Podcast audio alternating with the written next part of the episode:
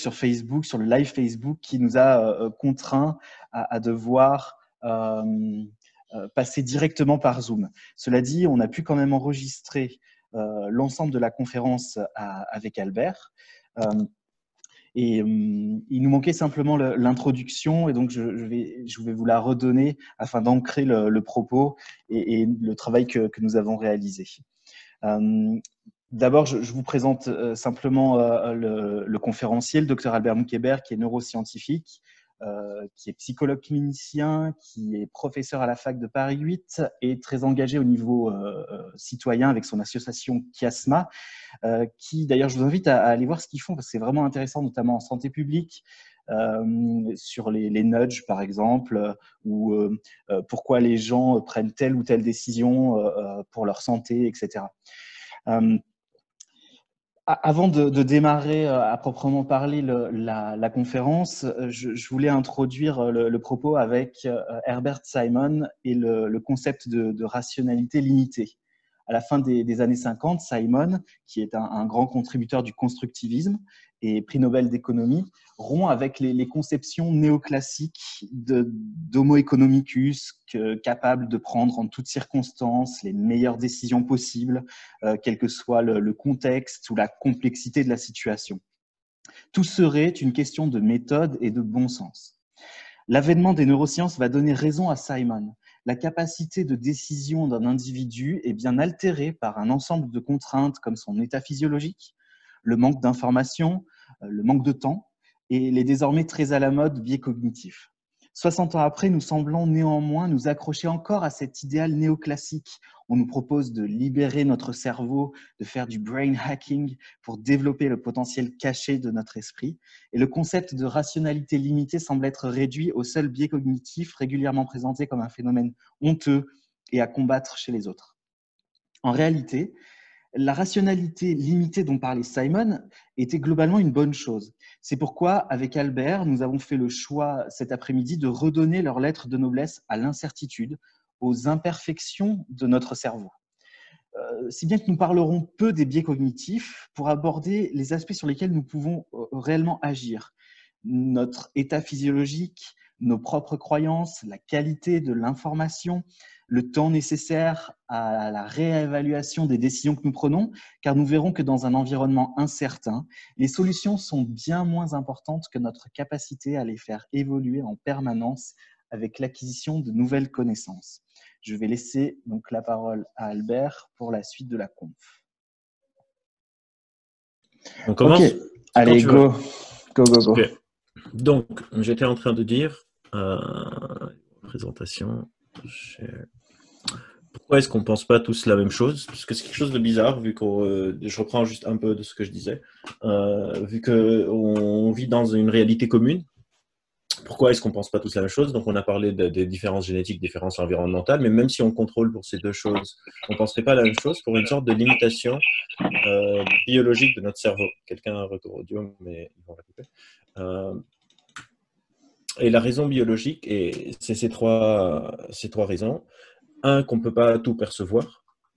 Je dois, donc, même si on a un monde réel en commun, bah, je dois choisir une fraction infiniment petite de ce, de ce monde en commun sur lequel que je peux percevoir. Même de ce que je perçois, je ne peux pas tout retenir. Mon attention est très très limitée. J'étais en train de dire, même si je, prends un livre et et je vous dis juste de lire ce texte-là, et je vous demande de le répéter, vous ne pouvez pas le retenir. Notre attention est vraiment limitée. Et on navigue dans un monde très très complexe. Limite, si le monde était très simple, euh, je pense qu'on penserait à peu près, euh, en tout cas, on aurait beaucoup moins de, différences euh, d'opinion. En gros, c'est comme si, je ne sais pas, moi je suis né et je décide de devenir médecin parce que mon grand-père a une maladie rare, et vous, vous êtes né ou vous n'avez pas un grand-père qui a cette maladie ça va être quelque chose de très important pour vous et vous, vous allez, pas, vous allez ignorer son existence. Et pourquoi? C'est parce qu'on ne peut pas tous être au courant de tout. On ne peut pas tout stocker. C'est-à-dire, si je pouvais être au courant de tout ce qui se passe sur la Terre, et vous aussi, si on pouvait prendre en compte tout, tous, je pense qu'il y aurait beaucoup moins d'incertitudes et beaucoup moins de divergences d'opinion. En gros, ce que j'essaye de dire est très bien illustré par ce jeu. Où est Charlie? Si vous regardez ce jeu, la tâche est vraiment bête. Il faut juste retrouver un visage sur une photo qui fait même pas genre sur mon écran en tout cas, qui fait même pas 12 inches de, de diagonale. Mais on n'y arrive pas. Pourquoi? Parce que l'image est complexe, parce que notre attention est limitée, parce que le simili est petit. Imaginez cette scène, mais je vais changer le jeu, donc il faut quand même identifier, mais je mets sur euh, une grande, grande table, plein, plein, plein de pommes et une banane, il faut identifier la banane. Vous allez trouver ça hyper stupide. C'est juste que j'ai agrandi les stimuli pour que votre attention et votre perception soient assez bonnes pour pouvoir le faire. Et on peut faire la même chose avec Où est Charlie, mais avec l'intelligence artificielle, juste pour le fun. Je vous montre une vidéo. Donc ça, c'est en anglais, Charlie s'appelle Waldo. Et euh, des chercheurs ont voulu euh, euh, entraîner une, machine à chercher Waldo, donc une machine à un peu plus d'attention et une capacité perceptive un peu plus importante que nous, parce qu'on peut hyper entraîner sur une tâche particulière. Et donc on lui donne un œil et une main. Vous allez voir, la machine regarde la page de où est, où est Charlie et elle peut analyser tous les visages d'un coup alors que nous, on doit aller visage par visage, oui, non, oui, non, et trouver Charlie. Et la seule différence, c'est vraiment les ressources attentionnelles et perceptives. Et donc, on n'arrive pas vraiment à se mettre d'accord, surtout parce qu'on n'est pas tous en train de gérer les mêmes informations, parce qu'on ne peut pas les stocker. Même si on était exposé aux mêmes informations, on ne peut pas stocker tout, et donc on aurait des divergences d'appréhension du réel. Et ça, ça soulève une autre question très importante. Si on peut pas, si chacun est en train de se concentrer sur ce qui l'intéresse, du coup, comment est-ce qu'on sait ce qu'on sait? Comment est-ce qu'on acquiert une connaissance? On peut acquérir des connaissances sur le point individuel, mais on peut aussi acquérir une connaissance sur le point euh, de l'espèce. Et pendant longtemps, pour acquérir de la connaissance, on utilisait ce, ce qui s'appelait des explications intuitives. En gros, si quelque chose avait l'air d'être logique, on disait OK, c'est logique. Euh, en, médecine, l'exemple le plus commun pour les, explications intuitives, c'est évidemment la saignée. La saignée qui part d'une explication vraiment qui, paraît très puissante comme ça. Genre, si j'ai une maladie, le mieux c'est de la sortir. J'ai une maladie dans mon corps, je vais la sortir. Et du coup, c'est vraiment ce qu'on faisait. On coupe, on laisse couler un peu de sang, on referme, on attend un peu. Et si ça va pas mieux, on recoupe. Et, si on se met dans la peau d'un médecin de 1540, euh, je sais pas, j'ai un patient qui vient me voir et qui a un rhume. Je me dis, il a un truc dans son corps qui est pas bien. Je le saigne, j'attends quelques jours. Au bout de quelques jours, il va aller mieux. C'est juste que moi, j'ignore l'existence du système immunitaire et donc je me dis la saignée, c'est cool. Et si j'ai un patient qui vient et qui a la tuberculose, je le saigne, au bout de quelques jours, il va pas mieux, je le ressaigne, il va pas mieux, je le ressaigne, il va pas mieux. Et quand il meurt, je vais dire bah, la maladie était trop forte. Je vais pas remettre en cause parce que je gère les informations que j'ai. Et cette capacité à faire des liens intuitifs, il y a plein d'autres trucs hyper drôles sur le sujet. Par exemple, là, euh, il y a un chercheur qui s'appelle Tyler Vigen, vous avez le nom du site en bas à droite, euh, qui, télécharge des banques de données publiques pour montrer comment, si on ne se demande pas comment est-ce que quelque chose marche, parce que vous allez voir que c'est ça le, la vraie révolution dans comment on acquiert de la connaissance en tant qu'espèce, la, méthode scientifique quelque part, c'est juste une sorte de, représentation de ce questionnement, de se demander pas est-ce que ça marche ou pas, mais comment est-ce que ça marche, le mécanisme d'action. Et là, sur cette courbe, vous avez en noir le nombre de films dans lesquels est apparu Nicolas Cage, en rouge le nombre de personnes qui sont mortes noyées dans une piscine, une corrélation à 66%, et on peut se dire il faut demander à Nicolas Cage de faire moins de films, qu'il y ait moins de gens qui crèvent noyés dans une piscine. Euh, j'ai trouvé une récemment sur le Covid, cette beauté, euh, le cas de Covid par pays en fonction du nombre de McDo. En gros, euh, plus il y a du McDo et plus il y a du Covid. Et en gros, la, vraie cause du, du Covid, c'est pas le pangolin, mais c'est le Big Mac. Et, vraiment, on peut penser que c'est vraiment bête et que ça se comprend. Je vais vous donner un exemple un peu plus réel. Et c'est ça, et ça vient du New York Times des années 50. cas de polio et glace. Et à l'époque, l'État a fait un rappel des stocks de glace pour les tester et voir comment est-ce qu'elles étaient avariées aux, glaces. Les médecins ont fait des recommandations de manger moins de glace. Et quand ils ont eu les, pots de glace et qu'ils ont testé, il n'y avait rien. Les glaces étaient complètement normales. Et la question que je pourrais vous poser, je ne sais pas si je vois pas le chat, moi, si vous pouvez répondre, mais est-ce que quelqu'un a une explication de ça? Est-ce que c'est la même chose que ça ou est-ce que c'est différent? Je ne sais pas si quelqu'un je sais pas si je peux voir le chat. Ah, moi, je, je, connais déjà, alors je vais pas faire le bon élève. Oui, non, non, non. Je suis en train d'ouvrir le, le chat pour lire. Euh, alors Guillaume Savard dit euh, merci pour la saignée. Je me demande toujours aujourd'hui combien de raisonnements similaires on a de ce type. On aurait une estimation de ça en psycho. Alors moi personnellement, je pense que elle est énorme parce que la psycho est une discipline jeune et les modèles théoriques, et je parlerai des modèles théoriques, euh, ne sont vraiment pas encore assez bons. Euh, et c'est pour ça qu'il faut être très méfiant sur beaucoup, beaucoup de cas théoriques en psycho. Mais c'est juste parce que ça commence. Et donc, pour, pour c'est, important, c'est important ce que tu dis, parce que euh, quand on, a tendance à nous vendre des modèles théoriques pour libérer notre cerveau, pour, pour faire du brain hacking et tout ça. Et, euh, et en fait, c'est important de se souvenir que en, ce qui concerne le cerveau et la psychologie, le, niveau de preuve est vraiment très très bas. Euh, donc il faut vraiment douter quand on vous dit quelque chose et que c'est dit d'une manière peut-être un petit peu trop. c'est normal. Et c'est normal parce que la psycho est vraiment un, un, domaine hyper particulier dans le sens où ça s'enchevêtre avec la philo, donc on a un passif énorme de parler de, de nous. Et on a vraiment commencé l'exploration récemment, donc il faut aussi désapprendre beaucoup de choses, euh, comme par exemple la séparation du corps et de l'esprit, comme par exemple l'opposition entre rationalité et émotion, comme par exemple des choses qu'on utilise tous, par exemple un pervers. C'est quoi? Est-ce qu'il y a un cas théorique derrière? Et c'est un mot qu'on utilise tous les jours, un mécanisme de défense, un refoulement. Tout ça, on ne sait pas si ça existe vraiment. On ne sait pas si ça existe vraiment dans le sens où on ne comprend pas comment ça marche. Et c'est la même chose aussi en psychiatrie, les, les, les, euh, les SSRI, les capteurs de, de, recapture de la sérotonine pour la dépression. On voit l'effet observé, on se dit les gens vont mieux, mais on n'a aucune idée de comment ça marche. On ne sait même pas comment mesurer le taux de sérotonine dans le cerveau, par exemple. On n'a mm. pas de manière de mesurer. Et moi, j'ai des patients qui viennent me dire, en fait, je vais mal parce que je manque de sérotonine. Et on voit les conséquences de ce problème. Mhm. Donc pour revenir à polio et, et glace, c'est pas le hasard. Dans ce cas-là, il y a ce qu'on appelle des facteurs confondants, quelque chose qui vient fausser. Et dans ce cas-là, c'était la température. En gros, quand il fait plus chaud, on mange plus de glace, et quand il fait plus chaud, la polio se répand plus vite. Mais parce qu'on n'a pas ce ce troisième facteur sur le graphe, on peut croire que les glaces sont en train de causer la polio. D'ailleurs, quand ils ont testé la glace, certaines personnes ont fait l'hypothèse que peut-être la polio donne des envies de glace et que c'est la polio qui est en train de driver les ventes de glace plutôt que les glaces qui sont en train de driver les cas de polio.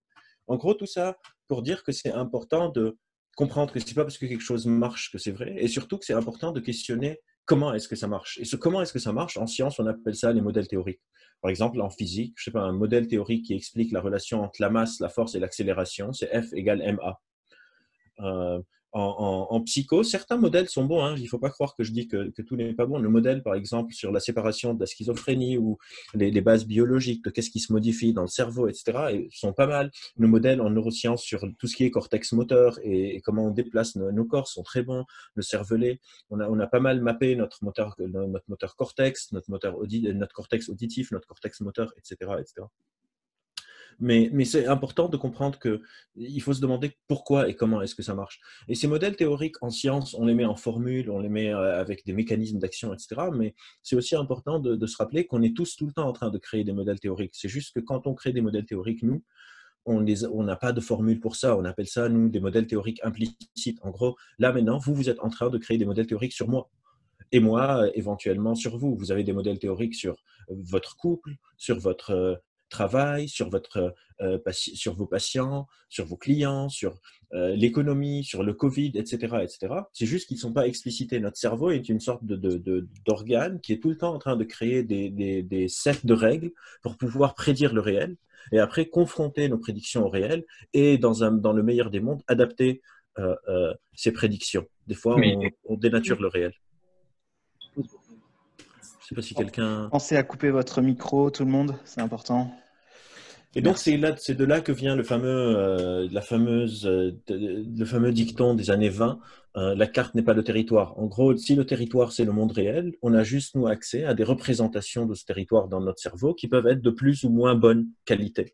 Et, on va essayer de parler aujourd'hui de qu'est-ce qui fait que certaines cartes peuvent être bonnes et qu'est-ce qui fait que certaines cartes peuvent être mauvaises et comment est-ce qu'on peut essayer d'être, de douter un peu et de ne pas croire que toutes les cartes qu'on crée sont très très bonnes.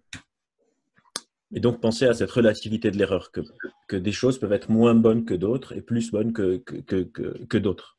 Par exemple, en physique, Newton est venu à améliorer la version d'avant, Einstein a amélioré la version de Newton, etc., etc. Et on a besoin de faire un peu la même chose en psychologie. C'est pour ça, par exemple, que euh, la psychanalyse, euh, c'est dire en gros que le premier mec qui a pensé à l'appareil psychique humain a eu tout le cadre théorique bon. Les chances sont quand même assez, assez basses de faire ça.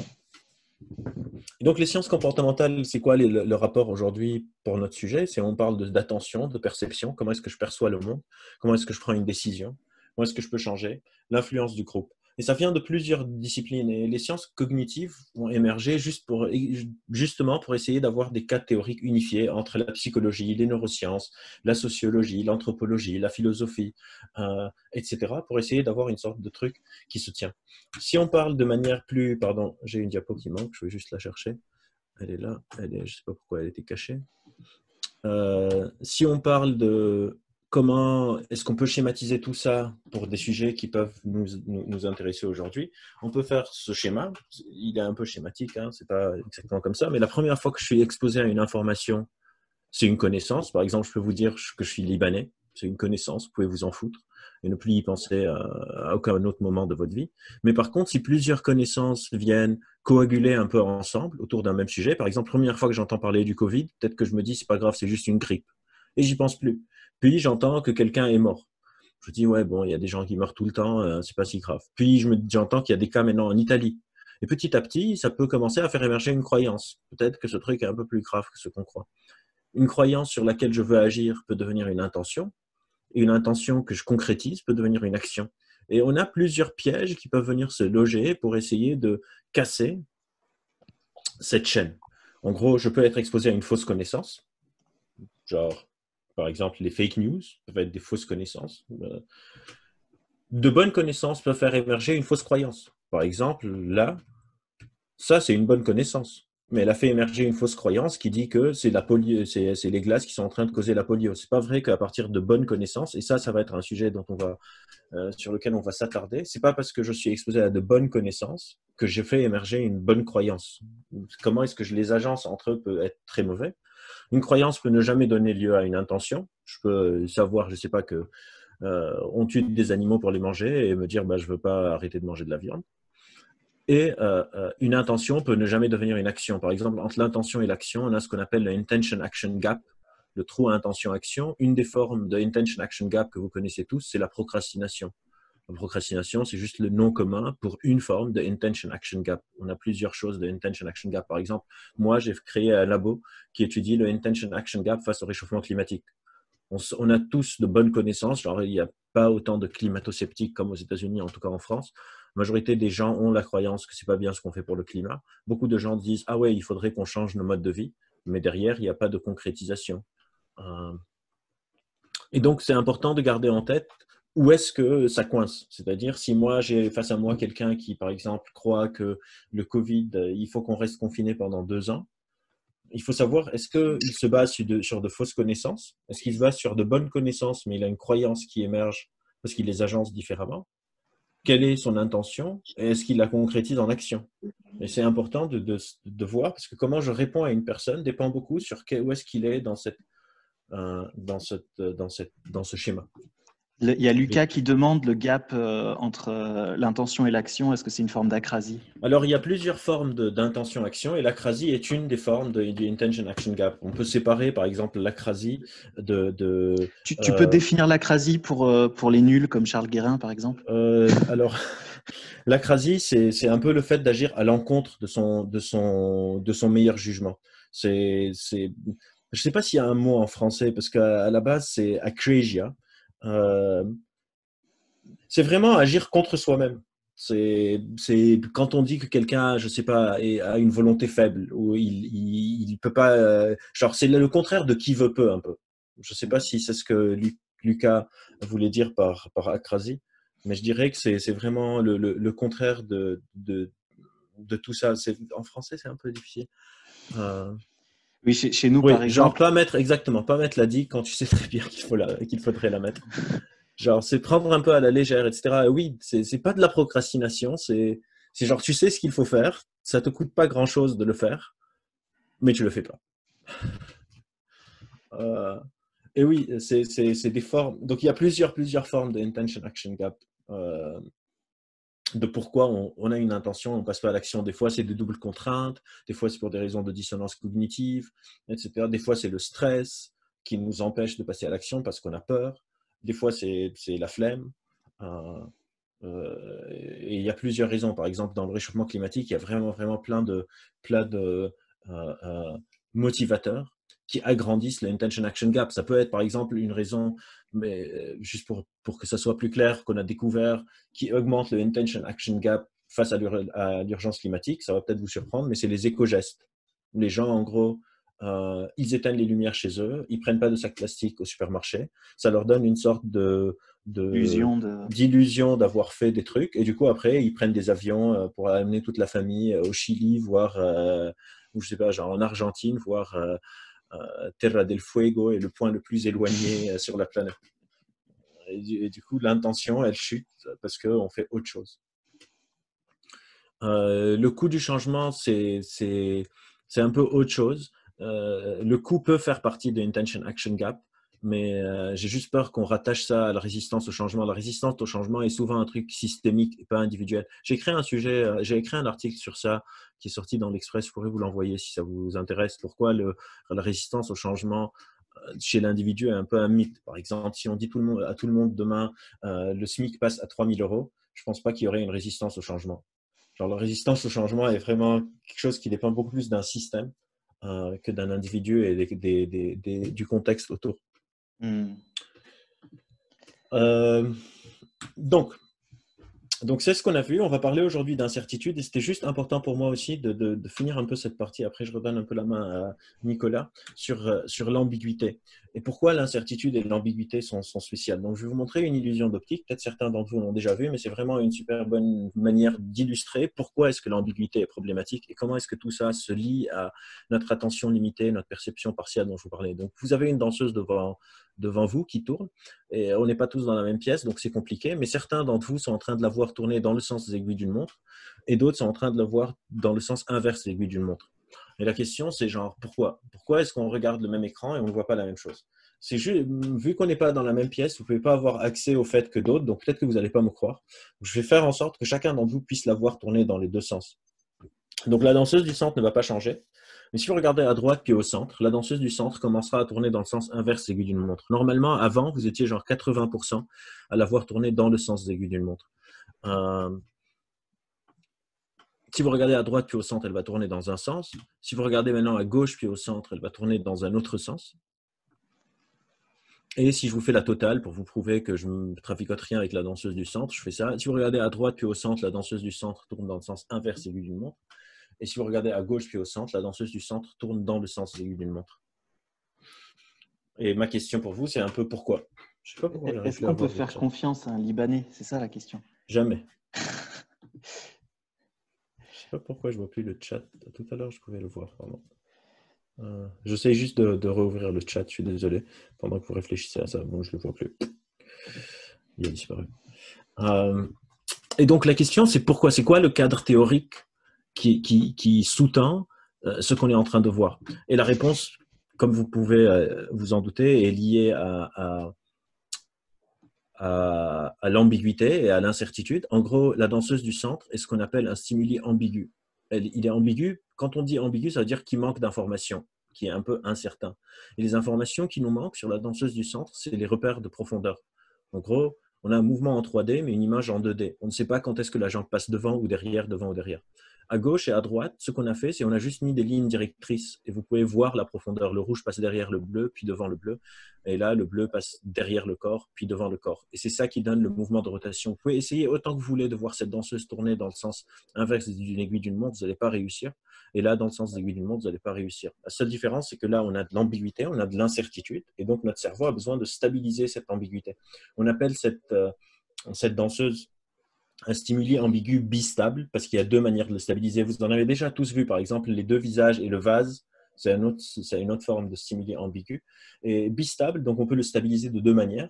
Et ce qui va se passer ici, relativement bête en gros, euh, vous regardez quelques secondes ici, vous allez former un a priori, comme un a priori d'une opinion, mais un a priori dans ce cas-là visuel, et vous allez prendre cet a priori visuel que vous allez former, vous allez réduire l'ambiguïté, vous allez stabiliser l'incertitude, basé sur l'a priori que vous venez de former.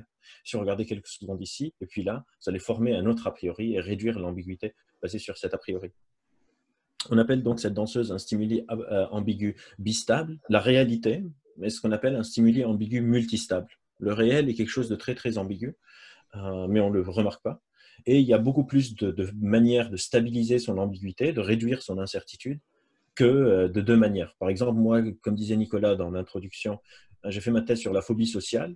C'est quoi être phobique social? Être phobique social, c'est avoir un set d'a priori où si je suis en train de parler avec des gens, je réduis l'ambiguïté de leur regard, le, building block de la réduction de l'ambiguïté inhérente à nos échanges, c'est l'ambiguïté de la cognition sociale. Je n'ai pas accès à ce que Nicolas est en train de se dire dans sa tête, et donc, je ne sais pas qu'est-ce qu'il pense de ce que je dis. S'il est en train de se dire, merde, j'aurais jamais dû l'inviter, ou bien c'est super de l'avoir invité. Si j'étais phobique social, j'ai mes a priori, je regarde l'écran, je vois euh, Nicolas, et je me dis, je vois dans son visage comment il sourit, qu'il est en train d'être sarcastique et qu'il pense que ce que je dis est nul. Ça va me faire une sorte de boule au ventre. Je vais commencer à perdre mes moyens, peut-être avoir un peu de sudation, commencer à, à, plus savoir vraiment trouver mes mots, et peut-être fermer l'écran et courir.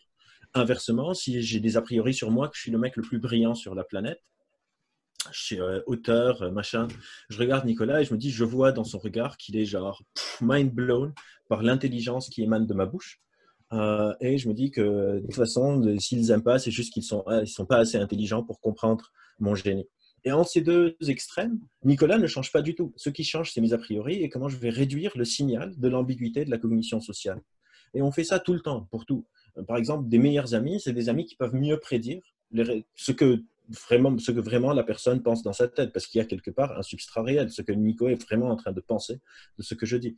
Mais on ne va pas aller demander à chacun euh, Salut, qu'est-ce que tu en penses? Salut, qu'est-ce que tu en penses? Et de toute façon, en, en phobie sociale, les gens disent bah, Les gens sont gentils, ils me mentent, ils vont pas me dire que je suis nul. Et donc, ça devient une sorte de régression à l'infini. Mais ce qui est important, c'est juste que nos a priori conditionnent énormément les réductions de l'ambiguïté, et l'ambiguïté est relativement partout. Même quand vous êtes en train de lire un article de journal, je sais pas, vous êtes en train de lire un article de journal sur le Moyen-Orient, sur la Syrie, l'article ne reprend pas toute l'histoire du pays. Selon ce que vous, vous croyez, vos a priori sur, je ne sais pas, Bachar al-Assad ou euh, les Syriens ou le Moyen-Orient ou l'islam ou plein de choses comme ça, vous allez attribuer un sens à l'article qui est différent de quelqu'un qui, par exemple, moi je suis libanais, j'ai grandi euh, là-bas, je connais différemment. Je vais réduire l'ambiguïté de l'article différemment. Des fois, j'ai des potes qui m'envoient des articles sur le Moyen-Orient ils sont surpris que ma lecture est complètement différente alors qu'on lit les mêmes mots sur le même texte. Comment est-ce qu'on a résolu, par exemple, ce problème de l'ambiguïté dans certaines sciences? En maths, par exemple, les formules, leur but, quelque part, c'est qu'elles ne peuvent pas être interprétées. c'est peut-être le langage qui a le moins d'ambiguïté qu'on connaisse. Genre 2 fois 2, c'est 4. Et puis c'est tout. Hier, je parlais avec Nicolas, par exemple, sur les échecs. Les échecs, par exemple, il n'y a pas beaucoup d'ambiguïté parce que c'est des sets de règles qui sont déjà définies. Donc, deux personnes qui ne se connaissent pas du tout, qui ont des a priori très, très, très différentes, peuvent se poser devant un plateau d'échecs et jouer. Pourquoi? Parce que l'ambiguïté est basse. Mais si deux personnes de cultures très très différentes veulent euh, parler d'un sujet, par exemple moral, la morale est très ambiguë, ils vont peut-être pas être d'accord. Et des fois, on voit des gens à la télé, on dit mais comment est-ce qu'ils font ça? Genre, est-ce qu'on est de la même espèce? En fait, c'est juste qu'ils réduisent l'ambiguïté différemment de vous. Et donc, on peut faire une sorte de phrase euh, un peu bateau, mais qui dit que euh, on ne voit pas le monde tel qu'il est, plutôt tel que nous sommes, uniquement dans les situations ambiguës, en sachant que l'ambiguïté est un peu partout. Par exemple, si là, moi, je pense que euh, vous pensez que c'est génial et je vois que vous vous, barrez tous, je ne peux pas me dire, ah, il se barre parce qu'il euh, il trouve que c'est génial ce que je dis. À un moment, le réel est important et le réel vient s'écraser. Si je pense que, euh, je sais pas, l'hydroxychloroquine guérit tout le monde, au bout d'un moment, les gens ne sont pas en train de guérir, le réel vient égaliser. Mais des fois, on ne peut pas attendre que le réel vienne égaliser ce serait pas mal de comprendre comment est-ce que je peux mieux gérer mes réductions de l'ambiguïté et idéalement supporter l'incertitude, c'est-à-dire accepter l'ambiguïté. Moi, mes patients qui sont phobiques sociales, ils me disent bah, j'étais en train de faire une présentation et tout le monde pensait que c'est nul. Je leur dis jamais non, ils ne pensent pas que c'est nul. Je vais leur dire comment est-ce que vous savez? Accepter l'incertitude. Un, autre exemple que je donne souvent, c'est sur la jalousie. Qu'est-ce que ça veut dire être jaloux? Être jaloux, c'est avoir des sortes d'a priori sur comment on réduit l'ambiguïté d'un signal. Le signal étant, j'appelle ma copine, elle répond pas. Elle répond pas, c'est ambigu. Je ne sais pas pourquoi elle répond pas. Si je suis jaloux, je vais me dire, elle répond pas parce qu'elle me trompe. Mais si je suis psy, moi, je vais jamais dire au patient, non, elle te trompe pas. Parce que j'en sais rien. Elle te trompe pas, ça vaut autant qu'elle me trompe. Je vais lui dire, tu ne sais pas demande-lui, genre réhabiliter l'incertitude. Et c'est un peu de ça qu'on va parler euh, un peu plus aujourd'hui sur l'incertitude liée aux soins. Euh, avec euh, le, Covid et toutes les peurs que c'est en train de susciter selon les a priori des uns et des autres, en sachant que la problématique dont on va parler est, quelque chose qui est en train de toucher beaucoup, beaucoup de métiers. Juste derrière, à 16 heures, je fais une conférence, par exemple, pour un sujet très, très similaire, mais avec les profs à l'école, qui, qui, sont aussi très divisés sur, sur cette question. Donc, je reviens sur l'autre... Euh, euh, l'autre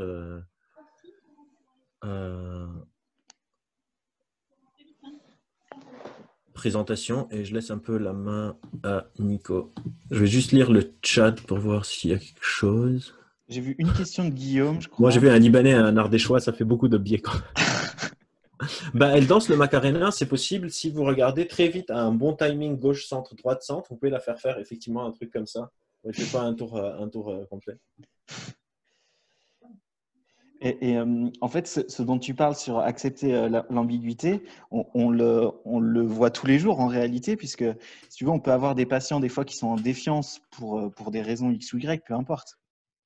Et, et alors qu'on dit exactement le même message qu'aux patients d'avant, tu vois, par exemple, on leur dit c'est mieux de, prendre un dentifrice fluoré, tu vois, ça c'est l'un des seuls trucs qui est démontré avec un niveau de preuve suffisamment élevé dans notre, discipline eh bien, euh, tu as, un patient qui va dire Ah, ok, bah, c'est génial, euh, je ne savais pas, c'est fantastique. Et puis l'autre qui va nous regarder, qui va dire «Hmm, Lui, il essaye de me vendre son dentifrice fluoré, il a peut-être des actions chez Colgate, j'en sais rien. Enfin, en fait, on, découvre ça au quotidien. C'est vraiment très, euh, très, très fréquent. Et finalement, on se rend compte que finalement, le, souci serait peut-être plus le fait de, de ne pas douter, d'être attaché à, à son opinion euh, plutôt que, de la manière dont, on l'a construite. Oui, et parce que c'est coûteux. C'est mm. coûteux de voir tout le temps se remettre en cause et on ne voudrait pas le faire. Moi, souvent, quand je fais des confs sur de zététique, sur raisonnement critique, on me dit ah, regardez les platistes, les platistes. Et il y a un super chercheur qui s'appelle Hugo Mercier qui a dit mais, et alors? Genre, c'est quoi le poids de la croyance d'un platiste sur sa vie quotidienne? Et quelque part, il n'y en a pas. Ça sert qu'à l'ostraciser. Il, est, il, il fait rien dans son comportement, dans la intention action gap. Quand on regarde l'action, ça, ça, ça, c'est pas très important. On a tous des croyances un peu absurdes comme ça. C'est pas mmh. très grave. Le problème, c'est quand c'est en train d'impacter aussi l'action, quand c'est en train d'impacter euh, le soin, quand, je sais pas, quelqu'un qui est témoin de Jéhovah a des, des, des, a priori sur la transfusion sanguine et si son enfant est en train de mourir, c'est là que ça devient grave. Mais tant qu'il n'est jamais face à une situation comme ça, bah, il peut croire à ce qu'il veut, genre, on, s'en fout. Oui, et puis, comme, tu disais qu'il y, a souvent un gap entre l'intention et l'action, je, vois pas mal de, gens qui étaient euh, pro-homéopathique qui attendent, euh, ou, qui n'aimaient pas trop les vaccins, qui attendent avec impatience un vaccin contre le Covid-19. Oui, voilà. voilà. Dès que l'enjeu change. Voilà. Exactement. Et même Boiron, genre le labo, ils ont dû sortir un communiqué pour dire ne prenez pas notre truc pour le Covid. Ouais. Et, c'est là où on voit la différence. Et moi, j'ai plein de potes qui sont pas du tout homéopathiques, qui sont pas du tout homéopathes, genre pro-homéopathie, etc., qui sont dans un délire complet de les vaccins qui va sortir, c'est Bill Gates qui le fait pour nous mettre des puces. Alors que mes potes qui sont un peu New Age, aura, machin, ils attendent le vaccin, ils veulent que ça.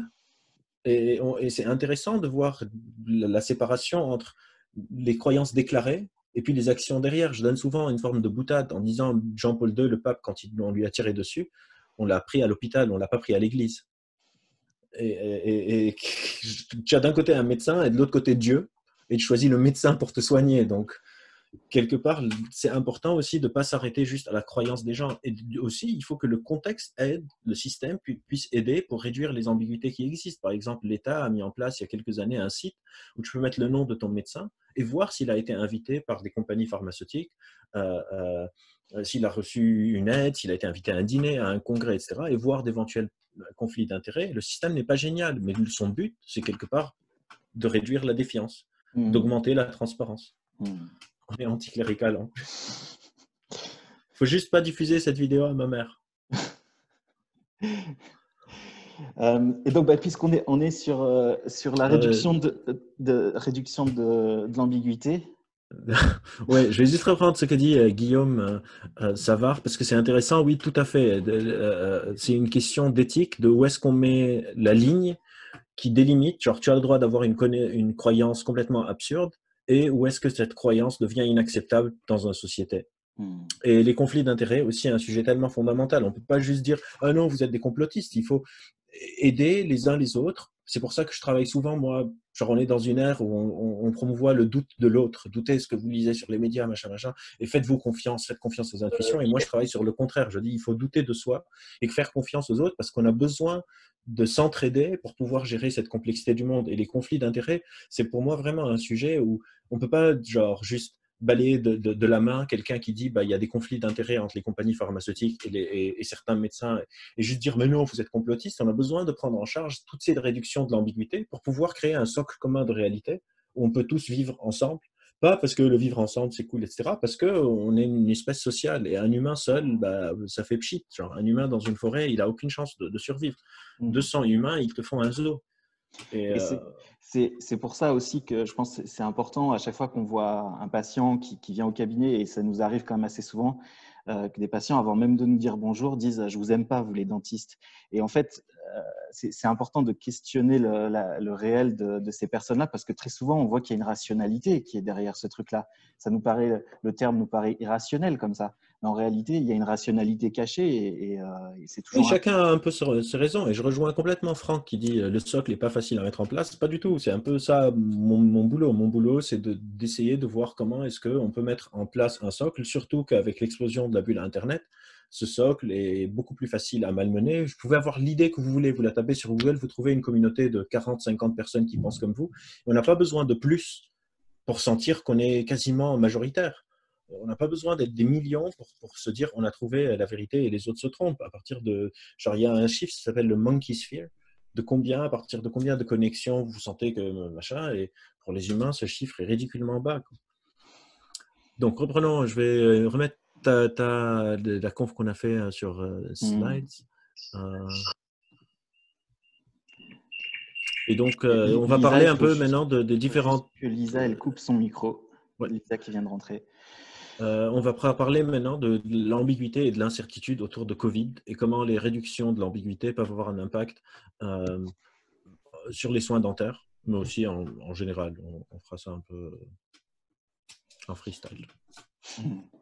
Donc la, première chose euh, pour, pour réduire l'ambiguïté, à mon avis, c'est déjà de sortir de la dialectique de la guerre. on a entendu dès le début, dès la première allocution du président Macron, nous sommes en guerre. Euh, et puis très souvent dans, la profession, on, a entendu, euh, on, nous envoie au front ou on est en première ligne, enfin toute cette dialectique-là en fait qui crée une ambiguïté.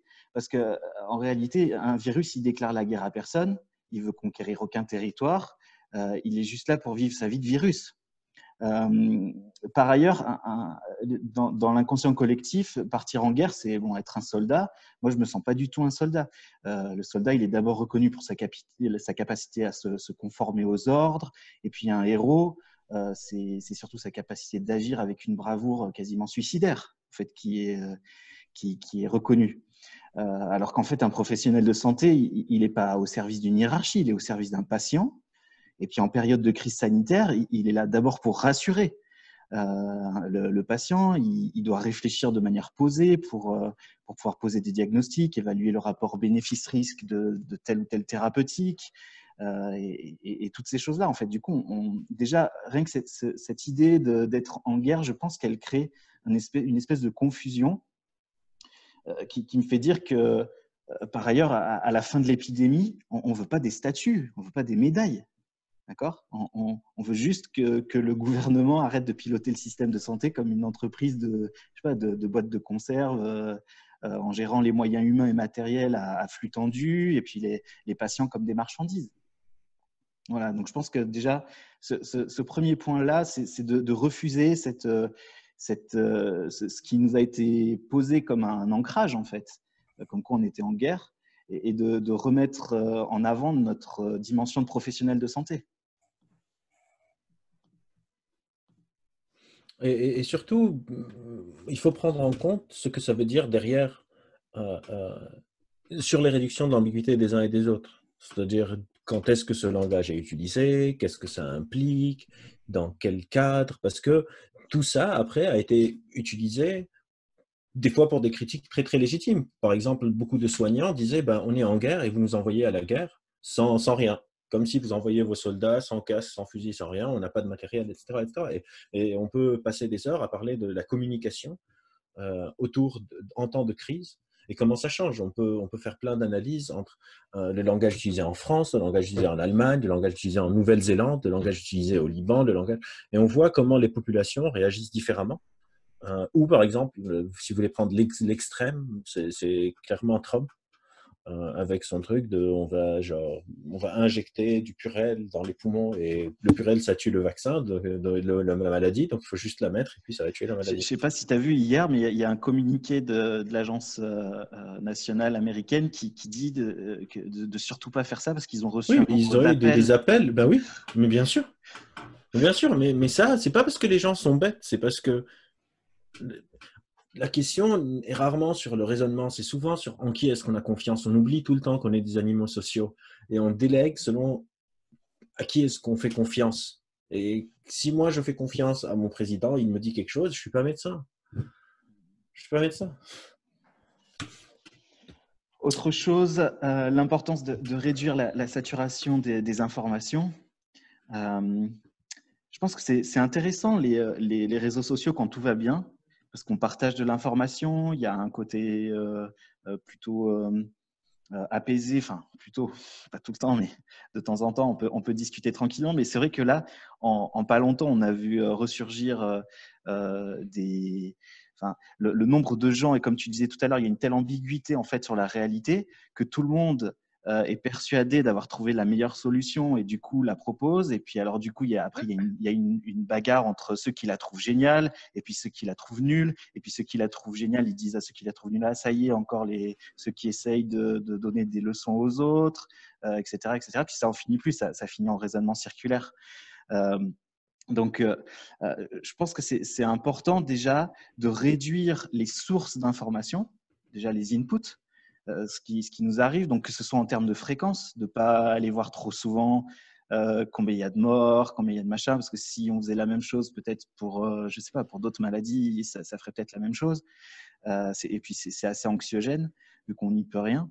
et puis en termes de qualité, en fait, c'est exactement ce qu'on demande à nos patients quand ils arrivent et puis qu'ils nous disent Ouais, voilà, j'ai vu sur Doctissimo que l'amalgame, ça, tuait les, neurones. Ou alors sur France 2, il y avait eu un, un, reportage comme ça où on voyait dans in vitro, tu sais, ils mettaient du mercure sur un neurone, puis le neurone, il mourait. Bah, forcément, tu vois. Euh, mais, mais, pour autant, c'est pas parce que tu, tu, fais ça in vitro qu'une vivo, c'est la, la, même chose. Et en fait, ce qui fait la différence entre euh, le, patient qui, qui, a vu ça, qui est, qui est anxieux, et, puis nous, c'est juste qu'en fait, on a acquis de la connaissance, on l'a, ça a permis de faire ressortir certaines formes de croyances, et les profs nous ont aidés euh, dans ce sens-là. Et puis, du coup, on a eu des intentions, celle de soigner les gens le mieux possible. Et après, on agit pour ça. Et, et finalement, en fait, comme là, on ne peut pas agir au bout du bout euh, pour l'instant. Euh, bah souvent, j'ai l'impression qu'il y a comme une sorte de transfert et on a tendance à, du coup, à augmenter, à boursoufler les croyances et à être encore plus, tu vois, à, croire encore plus fort et on ne prend pas vraiment le temps de, d'aller chercher les connaissances. Euh, je, fais partie d'un groupe de chercheurs européens et, c'est vraiment une chance parce que du coup, ils font un travail incroyable de euh, déboueur en fait. Oui. Ils enlèvent, tu vois, toutes les, euh, sur les 50 000, il y a plus de 50 000 euh, publications sur le Covid. Non, mais là, s'il y a des personnes sur le, sur le Zoom qui veulent publier, vous faites Covid et plif, plouf, plaf, vous publiez. Hein. C'est genre le mot secret maintenant. C'est vraiment le, n'importe quel article qui contient le mot Covid, là, il passe. Et effectivement, c'est très très dur de, gérer le flux.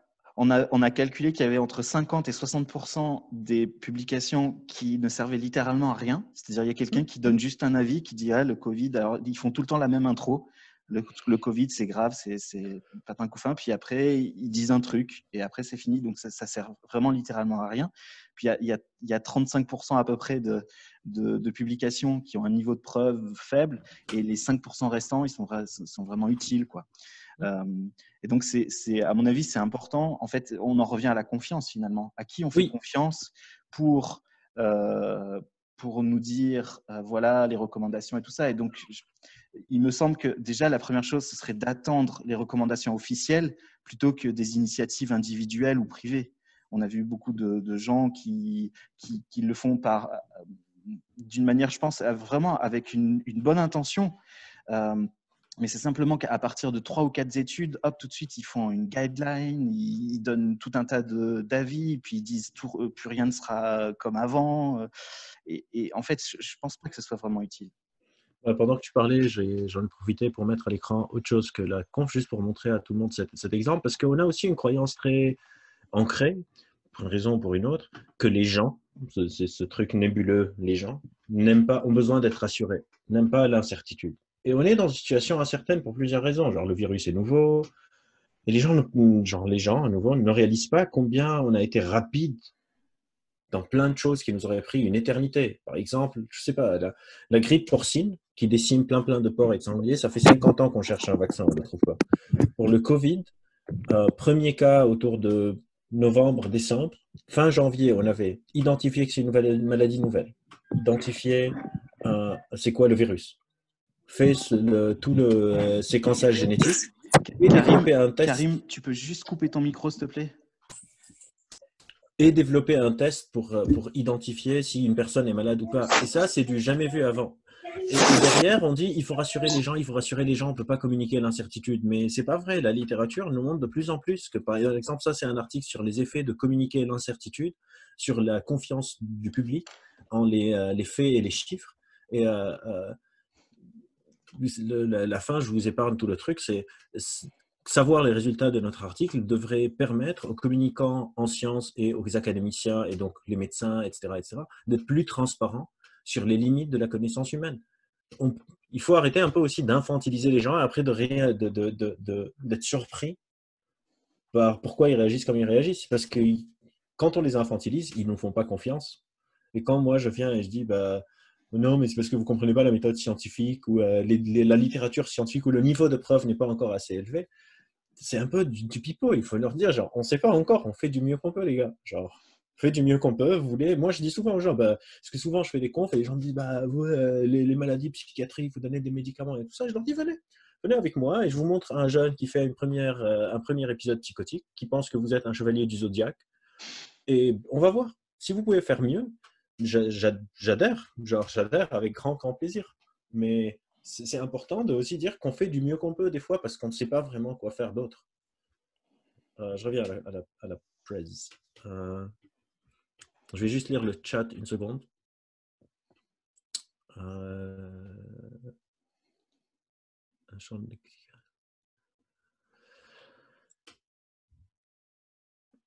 Quelqu'un te demande à toi qui a fait le calcul, le pourcentage de conjugation inutile j'ai répondu, en fait, c'est avec le groupe de chercheurs. On a globalement, c'est ce qu'on retrouve quand on, tu vois, quand on, euh, quand on, se retrouve en fait dans une journée. On, a à peu près, euh, je sais pas moi, 500, 500 euh, reviews à faire. Chacun fait son, sa partie. Puis en fait, on se rend compte que déjà, on en jette la moitié, plus de la moitié dès, dès la première lecture, quoi. Et j'aime beaucoup ce que dit euh, Marie-Hélène. Rassurer avant d'informer, ça tue la confiance. C'est vraiment ça. Et, je ne sais pas, en France, on a cette culture de la rassurance, de dire ça va aller, vous inquiétez pas, ça va aller. Alors que les gens ne pensent pas nécessairement que ça va pas aller. Ils demandent genre, est-ce que vous pouvez juste nous dire où est-ce qu'on en est? Je dis non, vous inquiétez pas, tout va très bien. Non, mais c'est pas ma question. Est-ce que vous pouvez juste me dire où est-ce qu'on est? Non, non, ça va aller, ça va aller. Non, mais je ne sais pas ma question. Où est-ce qu'on en est? Ça va aller. En fait, après, les gens sont bêtes c'est, c'est, c'est un petit peu, euh, on en parlera tout à l'heure, mais c'est, un petit peu, j'ai, l'impression que oui, c'est c'est ça qui colle le somme à ton fils. c'est un petit peu ce qu'on est en train de faire. J'ai l'impression dans notre communication. Euh, on a d'abord commencé par dire euh, Oh là là là là, les soins dentaires, c'est hyper dangereux, on va tous mourir, c'est vraiment affreux. et puis maintenant qu'il faut reprendre, je vois un changement de ton, mais dans l'autre sens. De dire, vous inquiétez pas, ça va aller, on va avoir beaucoup plus de connaissances scientifiques dans, dans, dans 10 jours et on saura vachement plus de choses. en réalité, bon, je doute un peu de ça. Euh, on va tous mourir. Euh, Par contre, il faut juste pas tomber dans, Guillaume dit, ils ne savent tout simplement rien. Il faut pas tomber. Je, je sais, c'est pas pour te répondre à toi, mais il faut pas tomber dans un autre piège qui s'appelle le relativisme et la fausse équivalence. De se dire si on est incertain, tout se vaut. C'est. Non, genre, par exemple, si je, prends un exemple que je donne souvent, si je veux écrire le mot ciel, quelqu'un l'écrit S-Y-E-L et quelqu'un l'écrit X-V-G-H, Les deux sont faux, mais ils ne sont pas faux de la même manière. On a une sorte de continuum de combien est-ce que je suis faux. Je peux être faux à 80%, faux à 70%, à 60%, à 50%, à 40, etc. etc. Et c'est important aussi de, de, de, rappeler cette graduation de la méconnaissance. Et on va, on va en parler tout à l'heure avec les Ne pas être dans la, la fausse, le, le, faux relativisme. On ouais. continue. Donc pour la, euh, après, pour, pour la réduction de, de l'ambiguïté, ou alors tu regardes les questions? Euh, ou je ne sais pas si je l'ai raté, celle de la réduction de l'ambiguïté. Est-ce que tu peux me la Non, c'était sur la double contrainte. Ah bah oui, bah la double contrainte. J'ai écrit aussi un article sur la double contrainte euh, que vous pouvez trouver sur mon profil sur Facebook, je pense, ouais. sur, sur l'absurdité. Et, et j'ai même écrit un article sur la communication, euh, sur les, les, euh, les, gens sont irrationnels, et parce qu'il y a eu une tonne, une tonne, une tonne, une tonne de... Je peux vous le montrer. Euh, je vais partager l'écran. Bon, ça fait un peu genre, je, je me la pète parce que c'est moi qui ai écrit l'article, mais c'est pas grave. Tout le monde sait que tu pendant une seconde. Voilà, tout le monde sait que je me pète, donc c'est pas grave. Par exemple, ça, c'est un article que j'ai écrit. Non, vous n'êtes pas irrationnel parce que je dis, parce qu'il y a eu plein, plein, plein, plein, plein, plein, plein, plein d'articles qui blâment les biais cognitifs sur pourquoi les gens sont sortis et tout, machin, machin. Et c'est un peu n'importe quoi. Bon, je suis bloqué de mon propre article. Euh, mais je dis, par exemple, je donne l'exemple de la double contrainte. Si on dit aux gens, vous devez rester confinés, mais allez voter, ils vont sortir pour aller voir leurs potes. C'est normal. Si on dit, moi, mes étudiants, la fac a été un des premiers trucs qui a été fait fermer, et mes étudiants me disent, pourquoi est-ce que moi, je ne peux pas aller à la fac? Et on demande à mon père d'aller quand même bosser, alors que moi, je suis moins à risque que lui. Limite, il faut fermer les boîtes et garder les facs ouvertes. Et, et, et ces doubles contraintes aussi euh, sapent euh, la capacité de pouvoir euh, appréhender les choses. Euh, donc, euh, je repars sur notre présentation. Là. Sur si on la, je sais pas si, moi, je les vois pas. Euh, je la vois pas les slides, mais je la vois pas la slide, mais c'est pas grave. Non, je l'ai pas mise encore. D'accord. Je vais la mettre maintenant.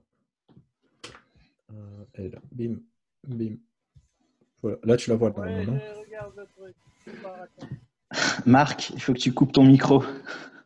Donc c'est ça, les, les, doubles contraintes et, et, euh, et euh, les injonctions paradoxales. Par exemple, une des plus grandes, moi, tout le monde est inquiet un peu pour le confinement. Moi, ce qui m'inquiète, c'est le, déconfinement à cause de ces doubles contraintes. Parce qu'on dit aux gens, vous êtes restés chez vous pendant deux mois et vous n'avez pas le droit de sortir, ce qui, ce qui a un coût cognitif énorme parce que ce n'est pas quelque chose qu'on accepterait facilement. Et là, on leur dit, bah, le 11 mai, vous allez pouvoir sortir alors que le virus est encore dehors. Et le coût cognitif que ça, ça va créer est très très compliqué parce qu'on ne leur dit pas que vous pouvez sortir. Et, quand on est confiné dans un, dans un, espace familier, donc on peut continuer à faire nos habitudes, quand on sort, le monde sera très différent. Je ne peux pas aller au bar du quartier, je ne peux pas aller au resto, il y aura plein de commerces qui sont fermés. Et en gros, je suis en train de dire aux gens, vous pouvez sortir maintenant pour prendre les transports, aller au boulot. Et éventuellement, s'ils réouvrent le, les parcs. Et c'est tout. Tout le reste, c'est comme si vous êtes confiné. Et, ça, ça va, je pense que le déconfinement va avoir beaucoup plus de conséquences sur la tension interne psychique des gens que le confinement. Alors que le confinement était déjà perçu comme liberticide, etc., et, et toutes ces revendications, je pense que le déconfinement va être voire plus compliqué que le confinement. Mmh. Ensuite, bah, la, la, diapo, c'était euh, justement pour, euh, pour pouvoir euh, essayer de sortir de tout ça. Je pense que c'est important de, de, trouver des ancrages. Euh, il faut savoir qu'un peu historiquement, si tu veux, nous, on, on a tendance à, à, chaque problème, on nous a appris qu'il y avait une solution soit technique, soit pharmacologique, en gros. Mmh. Et, et, ce qu'on voit là maintenant, si tu veux, il y a eu d'abord un grand engouement pharmacologique pour la, la, la chloroquine. On a mmh. eu beaucoup de, de confrères qui, qui, croyaient dur comme fer. Ça ne veut pas dire que c'est que c'est moche, mais, euh, mais voilà. Euh, on, pour l'instant, on ne sait pas. Euh, et, et, et, là, tu vois, maintenant, ce qu'on est en train de voir, c'est pas mal de, de solutions techniques. C'est-à-dire qu'il y en a qui, qui, vont, qui veulent nous vendre des, des purificateurs d'air, tu vois, bioniques triphasés, euh, la nouvelle aspiration GTI 16 soupape, etc., etc. Et, et, par rapport à ça, en fait, si tu veux, j'essaye de prendre, de prendre un peu du recul par rapport à tout ça, mais euh, en même temps, c'est difficile. Tu veux, à, quel, à quel moment on décide de, de prendre un truc comme ça? Est-ce que c'est pour rassurer les, les, patients? Est-ce que c'est pour nous rassurer, nous, notre personnel? Est-ce que tu vois ce que je veux dire? C'est pas évident d'avoir des ancrages euh, alors que alors qu'on sait pas grand chose. Oui, bah, pour moi, il faut juste communiquer, qu'on fait du mieux, qu'on peut et, après euh, voir comment chacun réagit à cette information. Euh, parce qu'on est tous tout le temps en train de prendre des risques sur plein de choses. La question, c'est à nouveau sur la graduation. Est-ce qu'un risque à 90% est autant acceptable qu'un risque à 10 Non. Et d'accepter l'incertitude. Et c'est là où le système, le contexte, parce que souvent, quand on parle de biais cognitif, quand on parle de tout ce dont on est en train de parler, on met toute la responsabilité sur l'individu mais aussi la responsabilité euh, systémique, la responsabilité de, du groupe. Par exemple, dire aux profs, vous allez y aller sur base de volontariat, c'est une recette pour faire en sorte que les profs se disputent entre eux dans des mêmes établissements, entre ceux qui ne veulent pas y aller parce qu'ils ont peur, et ceux qui veulent y aller et qui sont en train de critiquer ceux qui ne veulent pas. Et, et c'est très important de ne pas juste parler de l'individu et d'invisibiliser ce qu'il y a autour.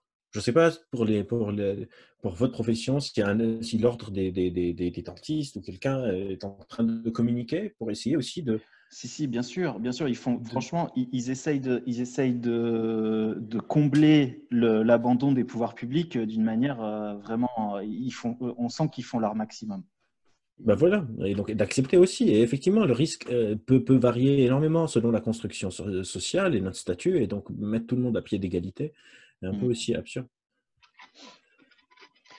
Oh, tu en as un petit peu parlé déjà tout à l'heure de, de, la science et, le fait de ne pas essayer de, de trouver euh, des, des, réponses binaires, c'est-à-dire de ne pas, de pas imaginer que la science, elle est là pour nous dire euh, voilà la réponse magique euh, au, au, Covid, comment on va pouvoir soigner nos patients comme avant ou je ne sais quoi. elle est là juste pour nous aider d'abord à dire ce qui ne marche pas. Et puis nous aider à prendre des décisions par rapport aux données acquises actuelles. Oui. Et, et du coup, euh, euh, je, pense qu'en fait, c'est un petit peu ce que j'ai. Je me suis rendu compte là qu'on était parti un peu sur de la pensée binaire ces derniers temps et ça me semble un petit peu normal parce que comme on ne sait pas où, s'accrocher, on, part, euh, on, part on, on, pense en 0 ou 1. Et alors qu'en fait, on pense jamais comme ça d'habitude.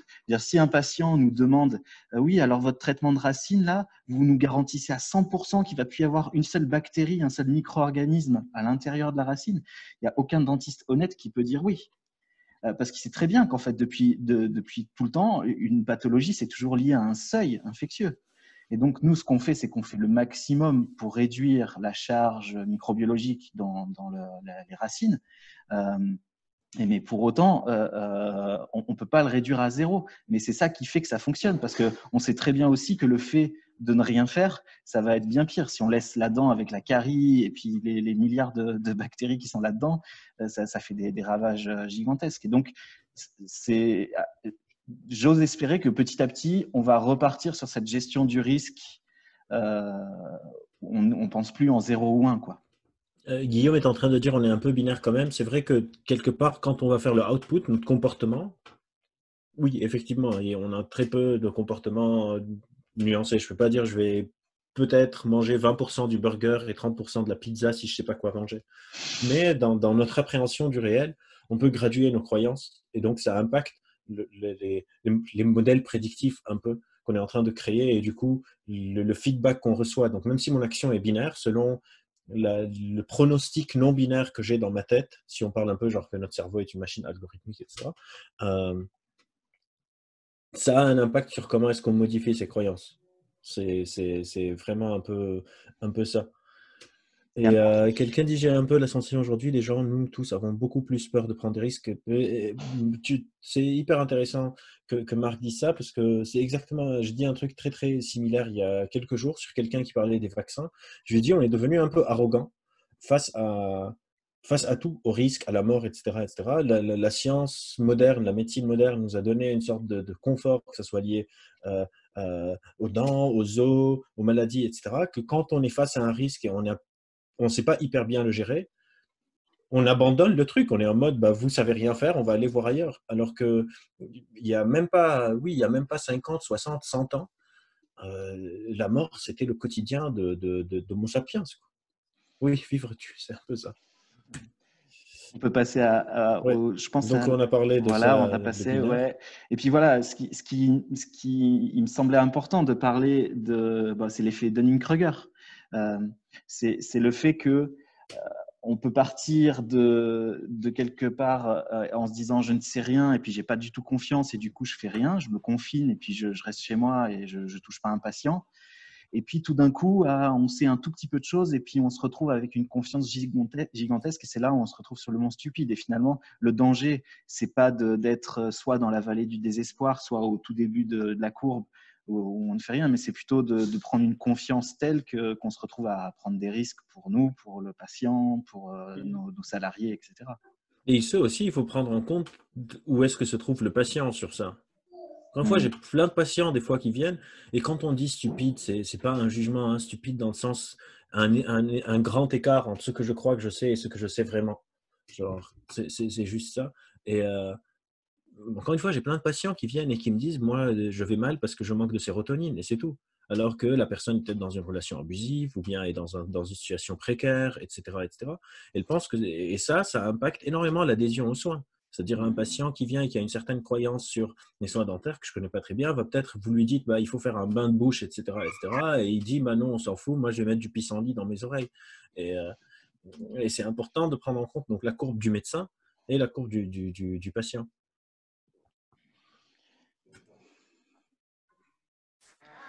Il y a, a euh, quelqu'un qui. Oui, d'avoir la possibilité d'avoir des équipements qui sont peut-être inutiles mais rassurants et de ne pas les avoir et de voir absolument et je suis complètement d'accord avec la personne euh, qui dit ça que des fois avoir des trucs inutiles mais rassurants je dirais que c'est plus important que, que, tout le reste. Et dans des cas d'incertitude extrême comme dans lesquels on est aujourd'hui euh, c'est très moi je suis assez critique des personnes qui disent non c'est inutile donc il faut que tu le jettes à la poubelle.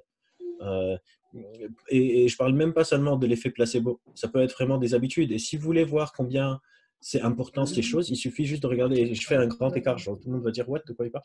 Euh, Les sportifs de haut niveau.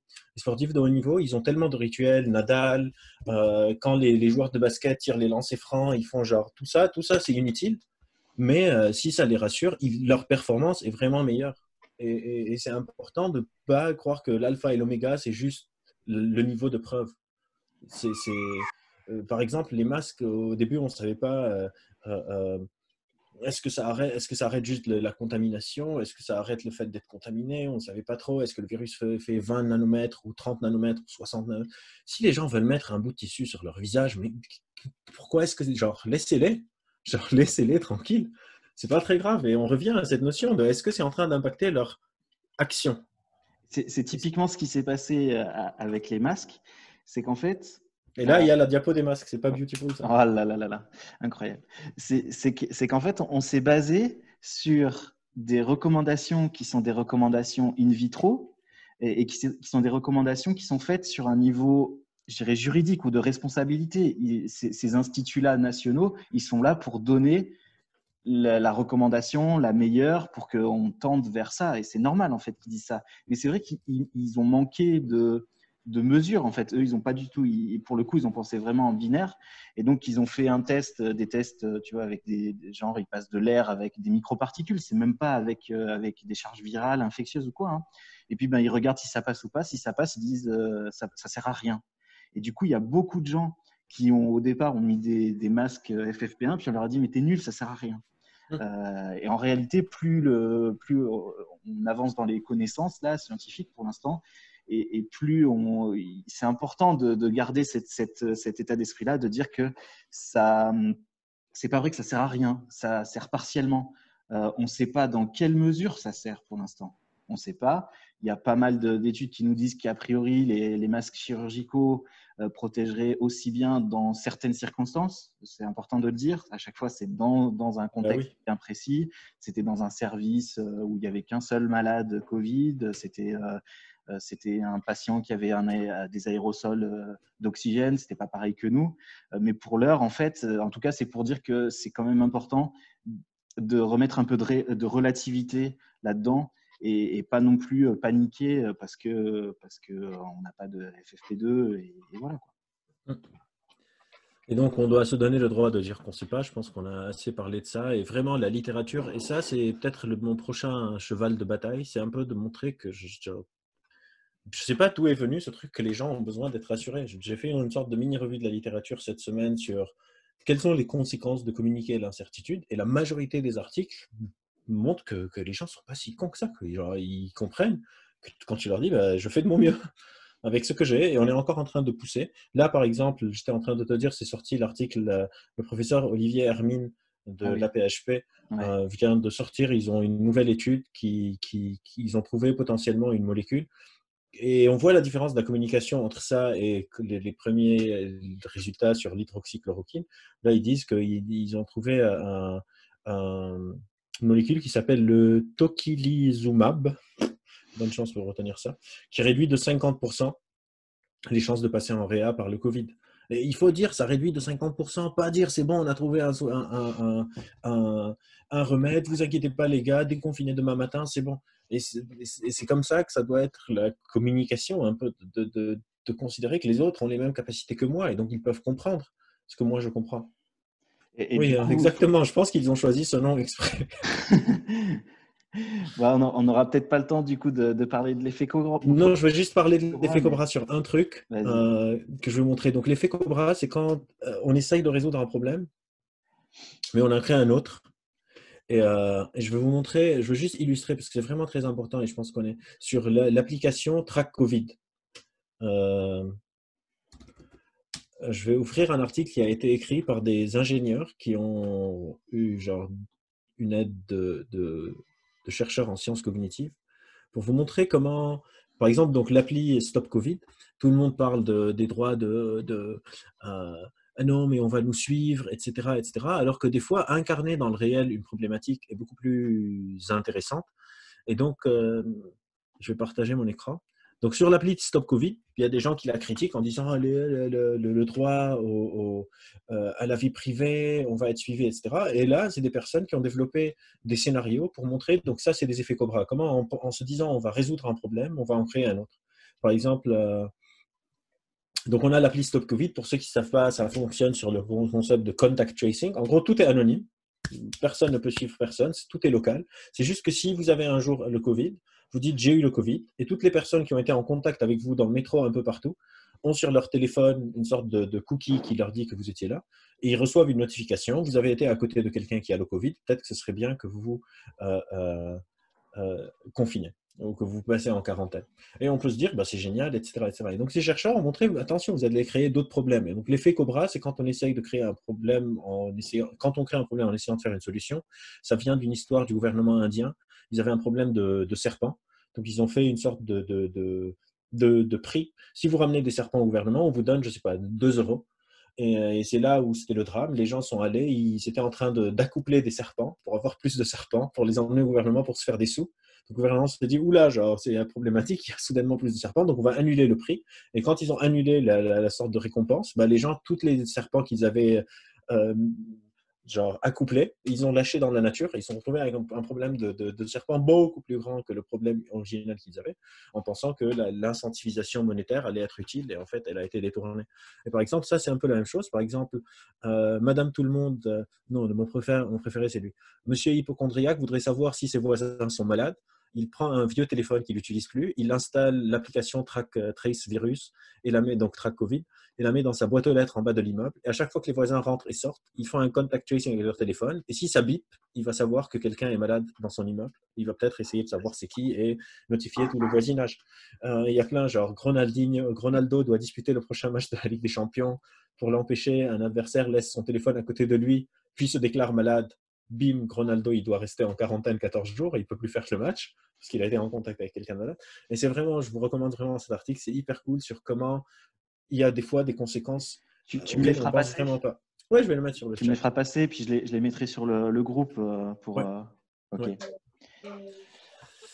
Euh, je, reviens sur, je reviens sur la présence, juste qu'on l'a fini, j'ai dit que j'allais avoir une minute de retard, c'est pas très grave. hop. Qu'est-ce qu'on avait encore Emric, si tu peux couper ton, ton micro, s'il te plaît. Et donc, la dernière diapo qu'on avait, ça va, on a tenu. Euh, ouais, on est pas mal, on est pas mal. C'était sur, euh, du coup, euh, demain. Oui. Je vais faire la conclusion.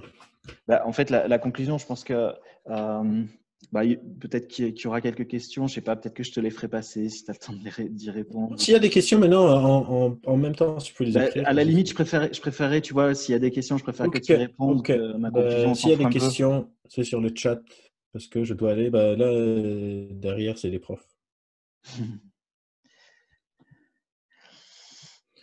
Oui, par exemple, j'ai entendu dire des gens me dire je suis encore plus à risque à, à cause de mon groupe sanguin. C'est parce qu'il y a eu genre deux articles qui sont sortis avec euh, une différence selon le groupe sanguin. Et puis, ça a disparu complètement de la littérature, mais la, croyance a été implantée, l'a priori est implantée.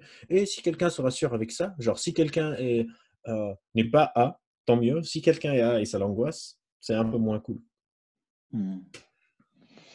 Oui, et, du coup, pour, euh, pour terminer, en fait, je pense que ce serait, en termes de communication, euh, je pense que nos, représentants et nous, avec nos patients, on aurait tout à gagner à dire que pour l'heure, on, ne sait pas suffisamment de choses. Et comme nous sommes responsables, euh, ben, on prend le maximum de précautions.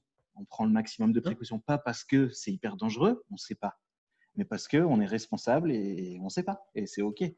Euh, et, dans l'autre sens, euh, ça, ça, paraît vraiment important de, de surtout pas dire mais non, c'est rien du tout, c'est une grippette, euh, tout va bien, euh, je vous inquiétez pas, euh, on n'a même pas besoin de masque ou je dis, je dis n'importe quoi, mais enfin voilà. Oui, oui, oui.